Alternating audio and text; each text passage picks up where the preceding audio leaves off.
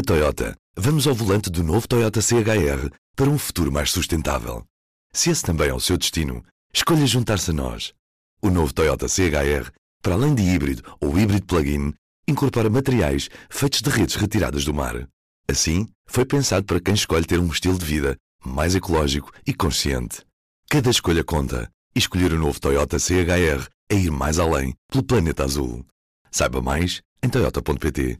Vá, Eu com- não sei a ordem, eu não sei a ordem. É a ordem? Este é o Poder Público, a semana em debate pela secção de política do Público. Sou eu a Então vá, outra vez. Helena Pereira. Sofia Rodrigues. Leonete Botelho. Eu sou a Sónia Sapage e vou estar a conduzir este Poder Público. É o segundo desde a nossa rentrée, ainda sem a São José Almeida, que continua de férias, mas com a Sofia Rodrigues, da secção de política, que volta hoje a juntar-se a nós para discutir os temas da semana. E quando eu comecei a pesquisa não pareciam muitos, mas eh, depois comecei a organizar aqui eh, as minhas notas e afinal eh, a- até são. A semana começou marcada por dois acontecimentos internacionais trágicos, que foram o sismo de Marrocos e as inundações na Líbia, mas depois, em termos políticos, também foi animando. E temos algumas coisas a registrar. A primeira foi, eh, é uma coisa revelada pelo público, um capítulo do livro que Cavaco Silva vai lançar no dia 15, amanhã, sexta-feira, e que vai ser apresentado por Durão Barroso. Chama-se O Primeiro-Ministro e a Arte Governar. Se calhar vamos mesmo abrir as hostilidades e começar já por aí. Helena, se todos os capítulos forem como o que nós demos em primeira mão e foram, entretanto, noticiados, o que é que esperas eh, deste livro? Um manual de boas práticas? Ah, bom, em primeiro lugar, se forem todos como o que nós noticiamos, é uma escrita um bocadinho pobrezinha. É a primeira coisa a reter, porque ah, do ponto de vista de, de- de facilidade de leitura, bom, aquilo é assim, pronto, ah, não é muito elaborado. Agora, do ponto de o que é que significa o facto de Cavaco Silva ter querido escrever um livro com este título, provocatório, uh, tem 84 anos, até há pouco tempo uh, esteve muito tempo afastado da, da vida política e nos últimos meses parece que uh, rejuvenesceu outra vez para a política.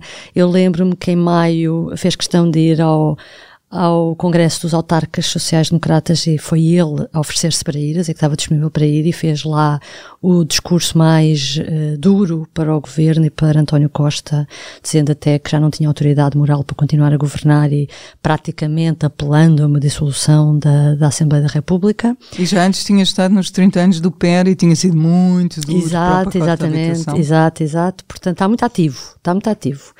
E este livro não tem nada a ver também com o estilo, com os livros do passado, porque realmente é uma é um, um pretexto, foi algo que ele quis inventar.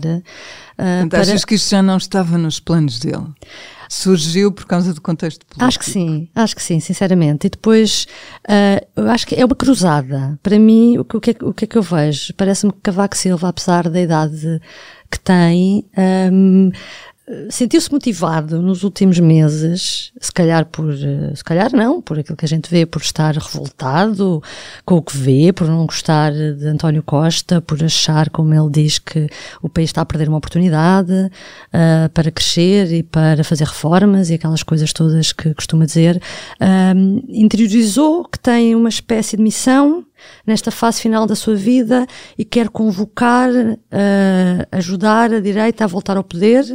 Nós temos visto nos últimos dias uma espécie, realmente é Cavaco, é Durão Barroso, é Paulo Portas, é Lobo Xavier, A Manuel Monteiro. Exatamente, parece que voltaram todos agora e estão todos unidos na missão de tentar ajudar Luís Montenegro, que acham que precisa muito de ajuda porque é fraco, a tentar voltar ao poder. E, portanto, é, é isso que me parece e este momento do Grêmio Literário, que ainda por cima, ainda por cima era uma sala pequena, bonita, mas muito pequena. Portanto, aquilo é só para, sei lá, eh, vamos ver a elite do cavaquismo novamente reunida numas fotografias e para criar assim uma espécie de, não sei, para quem tem saudades do passado, vai ser bom. Leonete, uh, Cavaco chegou a primeiro-ministro há quase 40 anos, já não foi há pouco tempo, e esteve 10 anos no poder. aquilo que já leste parecia-te ter atualidade, sendo que já passaram estes tais 40 anos e que a política já mudou muito, ou achas que são mais um conjunto de recados para, para os atuais políticos? É, eu acho que é uma herança que ele quer deixar, uma herança política, mas sobre a atualidade de, de, das obras e de algumas obras, e desta uh, em particular, que se parece inspirar um bocadinho nos clássicos, uh, como A Arte da Guerra de Sun Tzu, que é um livro do século V Cristo e, portanto, e continua bastante atual. E, portanto, acho que nós não devemos uh, ser. Achas demasiado... que o livro do Cavaco vai ficar para a história não, também? Não, não, não, não diria isso, embora acho que seja um manual que, que vale a pena ver, ler, não, não exatamente para só para seguir, ou, ou, mas para perceber um bocadinho dos bastidores da política de quem lá andou muito tempo e não, como tu acabaste de dizer, não deixou de andar. Uh, mas só para vocês verem como as coisas podem manter atuais. Uh, este é do, do século V a.C., a arte da guerra, uh, existem cinco fatores que permitem que se preveja qual dos oponentes sairá vencedor. Aquele que sabe quando deve ou não lutar, e isto é completamente atual, aquele que sabe como adotar a arte militar apropriada de acordo com a superioridade ou inferioridade das suas forças frente ao inimigo, portanto, saber qual é a sua posição relativa no, no terreno político aquele que sabe como manter os seus superiores e subordinados unidos de acordo com as suas propostas, aquele que está bem preparado e enfrenta um inimigo desprevenido, aquele que é um general sábio e capaz, em cujas decisões o soberano não interfere. Portanto, a arte da guerra ou a arte de governar, agora voltando ao nosso, à nossa atualidade política, um, há coisas que não perdem a atualidade, há coisas que são muito humanas, as relações de poder e a forma como se, como se gerem um, não têm só a ver, ou não têm às vezes tanto a ver com a conjuntura. E portanto acho que há aqui um, um lado de Cavaco Silva que é meritório, que é a questão de deixar uma herança e de dizer aquilo que este livro é, na minha opinião, mais meritório do que outros em que conta episódios mais pessoais e particulares, sem contraditório, e portanto mais uh, falíveis e frágeis. Aqui é uma coisa mais abstrata, mais neste sentido uh, clássico do termo, e portanto acho que é um livro que merece a atenção de todos nós que, que, lidamos com a política, até para perceber como é que funciona a cabeça de um político. Portanto, Achas que ele pensou na arte da guerra quando escolheu o título? Eu acho que o título não é, não sei se foi ele que pensou, pois, uh, os editores têm sempre uma palavra a dizer, uh, mas, mas mas penso que há Tem aqui inspiração. uma inspiração. Acho que há aqui uma inspiração. E há outros, outros manuais clássicos uh, de guerra, estratégia e Sim, sim, mas esse é coincidência este do tem aqui o título, título que, que é bastante inspirador. Portanto, eu acho que é um livro para prestarmos atenção. Uh, poderemos ver como recados uh, ou como avisos. Cavaco Silva sabe bem uh, do que é que fala quando, quando fala das relações tensas entre presidência e primeiro-ministro, ele próprio também as viveu, tanto na presidência como como primeiro-ministro e portanto tem os dois lados da moeda. É um é, é nesse desse ponto de vista um político privilegiado porque tem conhece bem os dois pontos e, por, e, e, e também poderei dizer na, na, avaliação numa avaliação numa percepção que tenho é que ele não gosta particularmente nem do Primeiro-Ministro nem do Presidente da República atual e, portanto, tentará aqui fazer um. Uh, para aquilo que já se conhece, uh, há aqui uma tentativa de equilíbrio e há avisos tanto para um lado como para o outro. Acho que é isso. Acho que estamos em condições de acordar a apresentação desse legado de Cavaco Silva uh, e passar ao segundo tema, que é o regresso do Parlamento ao trabalho. O primeiro plenário acontece já amanhã, que é o dia da apresentação do livro, portanto isto anda tudo ligado. Sofia, este vai ser um regresso com algumas regras uh, antigas do, do passado, como o regresso dos debates quinzenais, enfim, praticamente iguais, e algumas regras novas, como o voto à, à distância. Um, temas anunciados, como o debate do IRS por proposta do PST que o PS quer arrastar para a discussão do orçamento e a moção de censura do, do Chega. Um, o início do ano vai ser marcado mais pela moção do Chega do que pelas outras coisas todas? Uh, talvez nos próximos dias, uh, sim, amanhã vai-se perceber, portanto, o Chega entregará uh, formalmente a moção de censura e será marcado o dia da, da votação e, e, do debate. Já se sabe que o PSD vai se abster, tal como fez na anterior moção de censura, e a Iniciativa Liberal vai votar a favor tal como aconteceu da outra vez. Portanto, é, é chumbada. É chumbada, sim, claro, é chumbada pela maioria absoluta uh, do PS.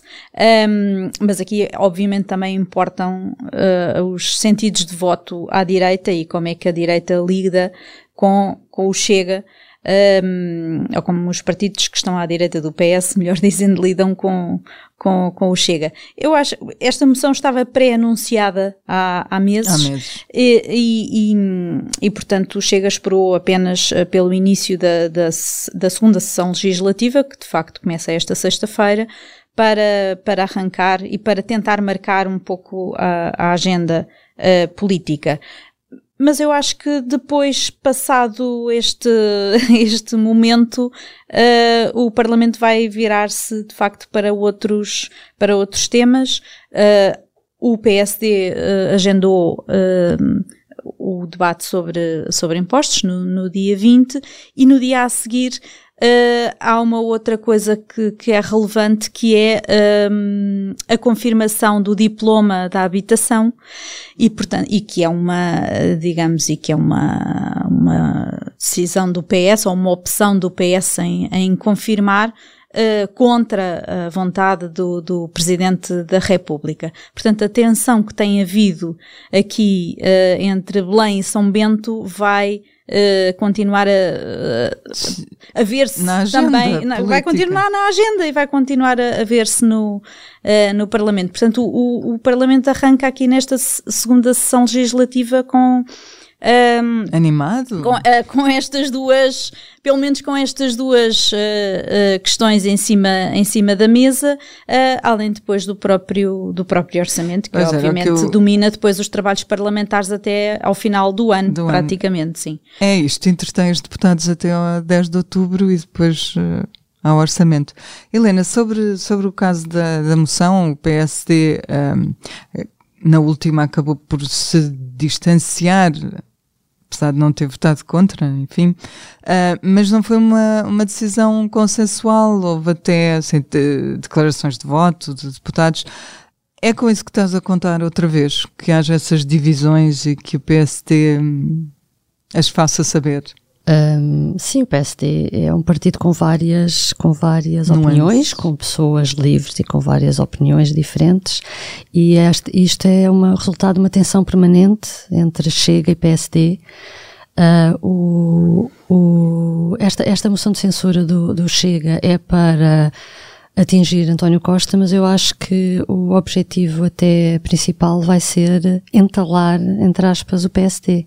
O próprio texto da moção uh, é um texto razoável, não encontro lá nada que possa ser dito que, uh, ao contrário de outras coisas que o Chega faz e diz que sejam Uh, radicalismos de extrema-direita, não é? É um texto perfeitamente uh, normal, que possa, pode ser subscrito por qualquer deputado, não, uh, e eu acho que foi feito com essa intenção.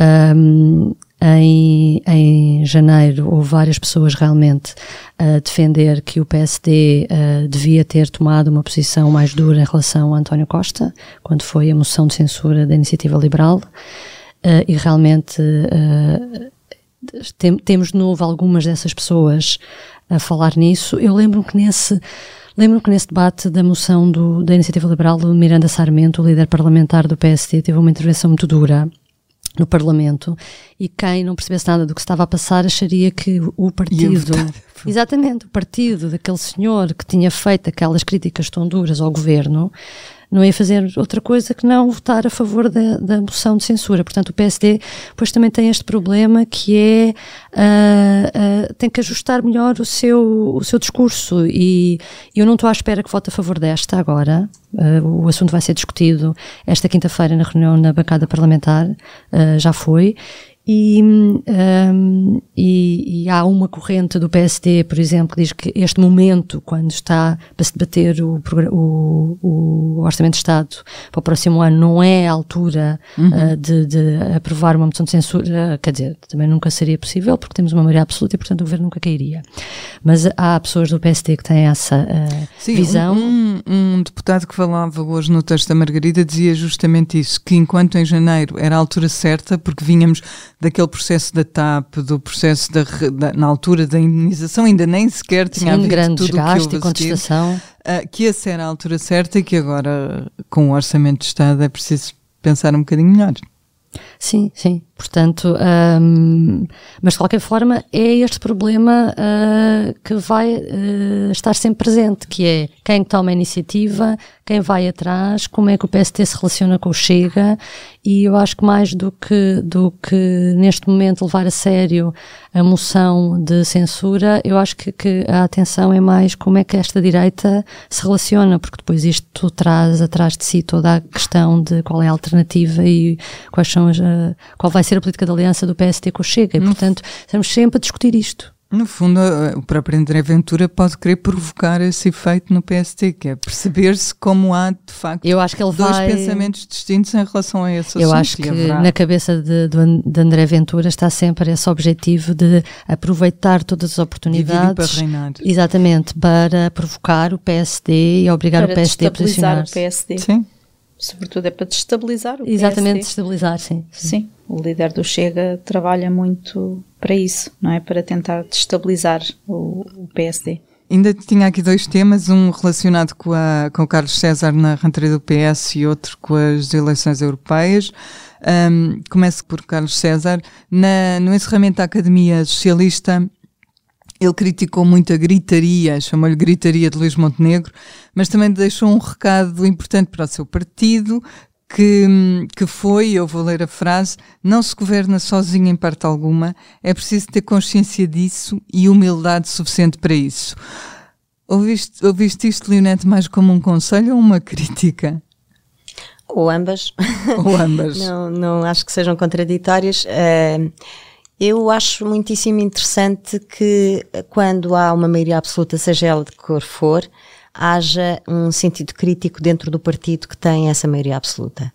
Uh, a Manela Alegre fez esse papel durante a maioria absoluta de Sócrates e parece que Carlos César quer fazer esse papel na maioria absoluta de, de, de António Costa. Parece-me uh, importante porque é uma pessoa que já não, não está a disputar lugares com, de poder com, com o primeiro-ministro, não é? Ou com o, o líder do, do, seu partido. Uh, é um senador, uh, com, é um homem com, com todas as suas características, mas que tem essa autoridade, até porque tem o cargo de presidente do PS e, portanto, está num, num posto privilegiado e, e, e, em que penso que está a fazer aquilo que um presidente de um partido como o PS, que não é executivo, um cargo, digamos, como o presidente da República, um, de ser uma consciência crítica, de fazer alertas sobre a arte de governar. a minha pergunta é a minha dúvida é se uh, Carlos César não revela também com, estas, com estes posicionamentos, que há uns meses numa entrevista ao público pediu uma remodelação e agora faz estes avisos para dentro do PS sem, demarcar, uh, sem deixar de, de estar no seu lugar de socialista e fazer críticas ao partido da oposição, que é quer Carlos César disputar o, o, o, cargo de presidente, já não do PS, mas do país. Uh, bom, os seus discursos poderiam, uh, podem fazer pensar que sim. Um, há uma também uma, digamos, uma demarcação do, dos, do partido, do, da linha do partido oficial no sentido de estou acima e portanto posso dizer isto. Portanto, poderá também estar aqui a colocar-se nesse xadrez. Hum, porque não?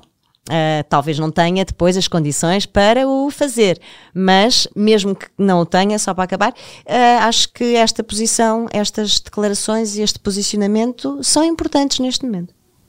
Eu, por acaso, quando, uh, como dizia a Leonete, não é a primeira vez que Carlos, Carlos César faz este papel.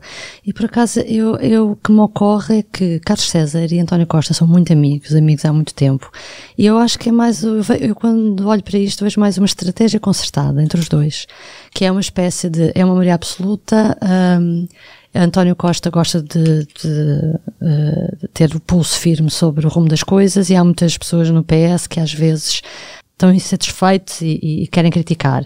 E, e, Carlos César faz uma espécie de uh, válvula de pressão, alivia uh, para que esses, esse descontentamento que às vezes aparece no PS, uh, eh, os socialistas, esses socialistas pensem, pronto, há alguém que está a uhum. ver uhum. e que te, está a dar atenção e percebe isso. É uma espécie de fogo fundo, controlado. Exatamente. Mas Exatamente. Eu, eu, concordo com a ideia geral, aliás, vai ao encontro do que eu disse, mas tenho dúvidas de que haja uma concertação de posições. Porque apesar da grande amizade, também há uma Uh, não lhe vou chamar rivalidade, mas no sentido de uma disputa de, de, protagonismo. E segundo o próprio Carlos César disse na entrevista que deu à Ana Sá Lopes há uns meses, ou deixou perceber, nunca foi para ministro porque não queria que António Costa mandasse, mandasse nele. nele. Ah, sim. E portanto, foi... eu tenho algumas dúvidas, deixa-me só terminar, que António Costa quisesse ou pensasse numa coisa dessas, tipo, faz tu o papel de mau e eu faço o papel de bonzinho. Tenho muitas dúvidas. Uh, Parece-me que, que uh, António Costa, em vez de, não é mandar em César, é ele tira partido. Ele sabe tirar partido ah, da sim, situação. Depois. Não, e a história sim, do sim, Carlos César, ele assume, quer dizer, ele foi presidente do Governo Regional dos Açores durante uma série de anos, uh, foi sondado por uh, António Costa para ser ministro e ele entendeu que era uma despromoção, que uma uhum. pessoa que foi presidente do Governo Regional não podia ser ministro. Pronto. Portanto. Mas por isso é que não sei se é assim uma estratégia tão concertada. Mas que dá jeito aos dois, dá.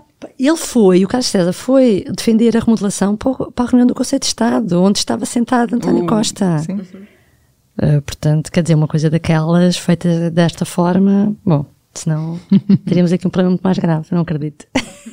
Uma, um, um, minuto final só para um tema que nós na semana passada falámos aqui, que era o. comentámos o atraso na apresentação de candidatos ao Parlamento Europeu e esta semana abriu-se uma pequena nesga sobre a hipótese de Catarina Martins, que também sai hoje do Parlamento, um, ser candidata do Bloco.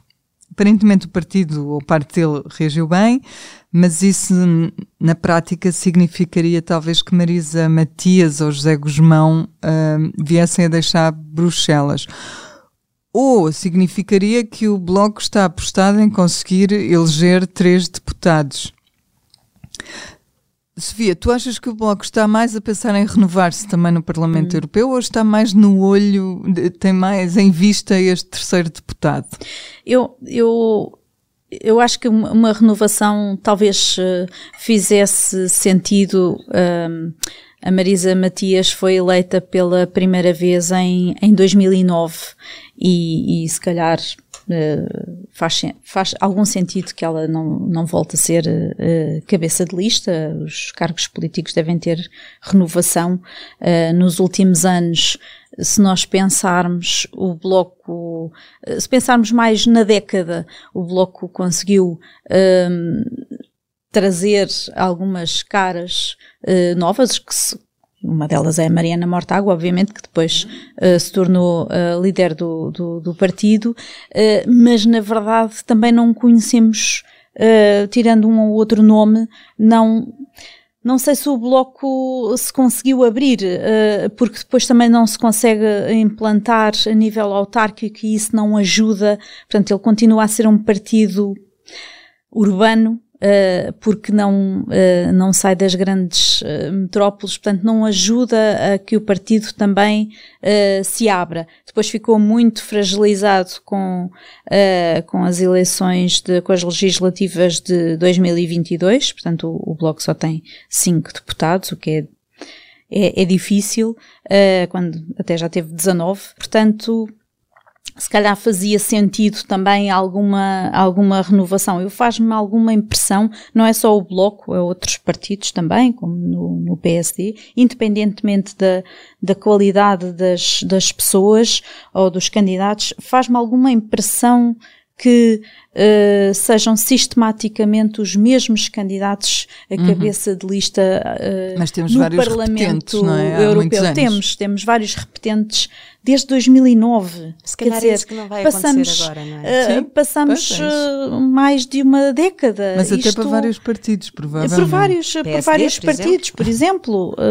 faz-me alguma, faz alguma, alguma confusão, havendo limitações em alguns e bem, em alguns cargos uh, políticos, como uh, os presidentes de Câmara, um, não há para, para deputados, continua a, haver, no, a não haver limitações para, para deputados, continua a não haver limitações para, para candidatos ao Parlamento Europeu.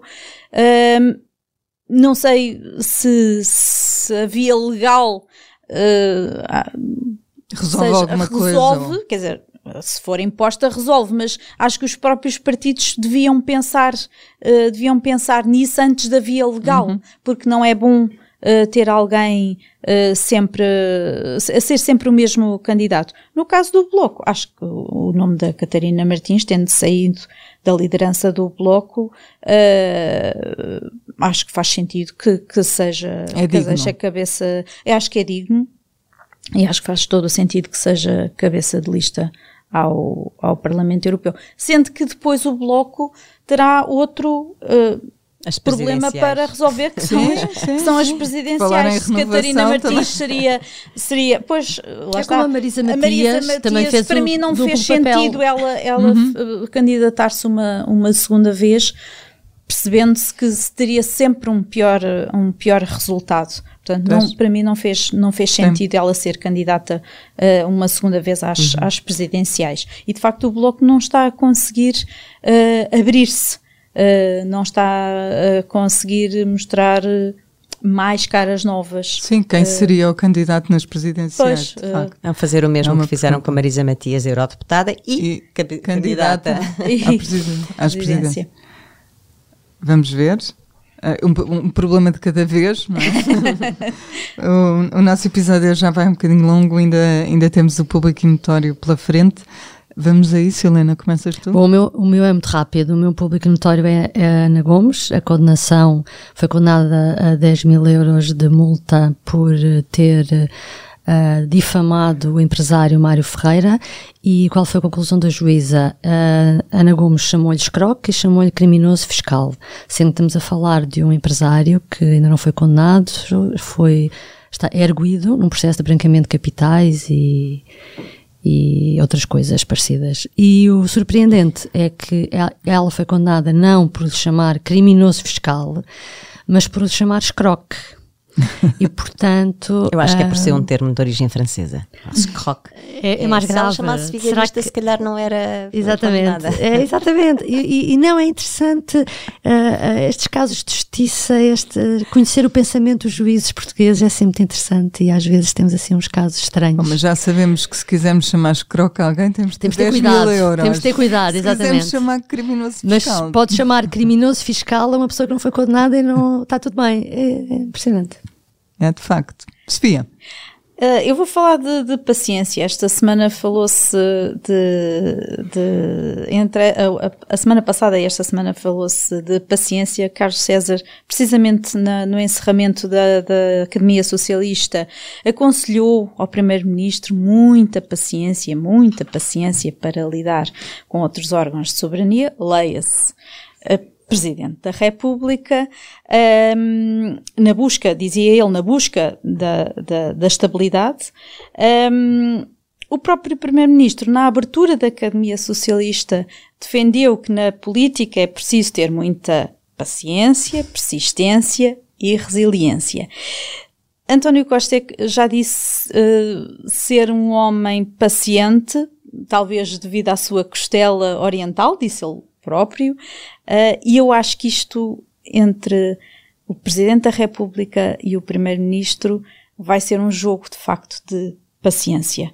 Uh, vamos ver quem consegue aguentar a tensão. Ainda ontem o Primeiro-Ministro dizia que as, as, uh, que a tensão não é no mau sentido, é como nas pontes que têm que ter cabos para, para que fiquem tensos para se para se aguentarem de pé. Mas eu acho que é, que é isso. Vamos ver. Quem é um quem jogo, o jogo da paciência? Quem é que já, o problema é que o jogo, jogo da, paciência da, paciência é um jogo que se joga sozinho. Portanto, cada um deles vai ter que jogar sozinho o seu próprio jogo e aguentar-se. Faltas tu, Leonete.